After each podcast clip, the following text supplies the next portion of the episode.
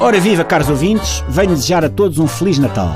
Muitas prendas no sapatinho, não abusem das filhoses e não deixem as compras para a última hora no dia 24 de outubro.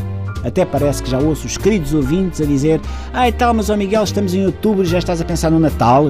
A Rita Pereira ainda continua a postar fotos em semi-pelota no Instagram e tu estás com uma conversa de quem acaba de sair da missa do galo? Pips, cada ano que passa o Natal chega mais cedo, por isso mais vale assumir.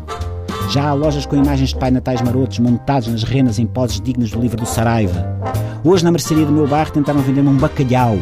Ouvi dizer que o Marco Paulo já começou a ensaiar para o Natal dos hospitais. O Natal está em marcha! Ho, ho, ho!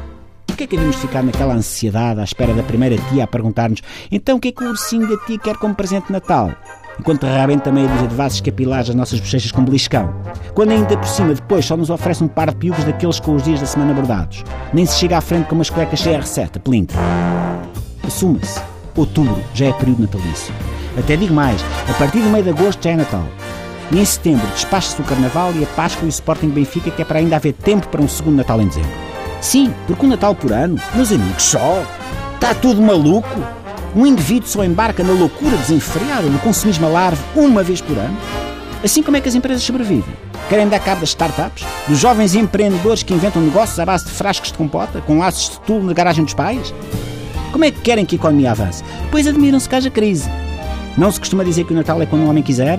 Eu quero Natal todos os dias. Quero mensagens de Natal do Patriarca de Lisboa todas as quintas-feiras. Exige presépios nas rotundas em permanência. Portugal fica triste e nu sem os pais natais insufláveis dos chineses pendurados nas varandas.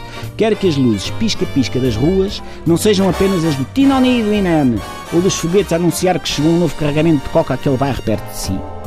Quer ver arrumadores com chapéus de Pai Natal todos os dias, bacalhausadas a todos os jantares, perus recheados a todos os almoços, consumismo maluco 366 dias por ano, mesmo quando o ano não é bissexto quer músicas natalícias entoadas pelo Cor de Santa Mar do Eiras e pelo Dean Martin a bombar nos elevadores dos centros comerciais todos os dias, quer papéis de embrulho a acumularem-se às portas dos prédios porque a malta da recolha do lixo aproveitou o Natal para fazer greve todos os dias, quer música no coração, sozinhos em casa e do céu caiu uma estrela a passar todos os dias na televisão. E a CMTV a passar a saga. Emanuel pela pilésima vez, mas com um efeito giro de azevinho no canto do ecrã.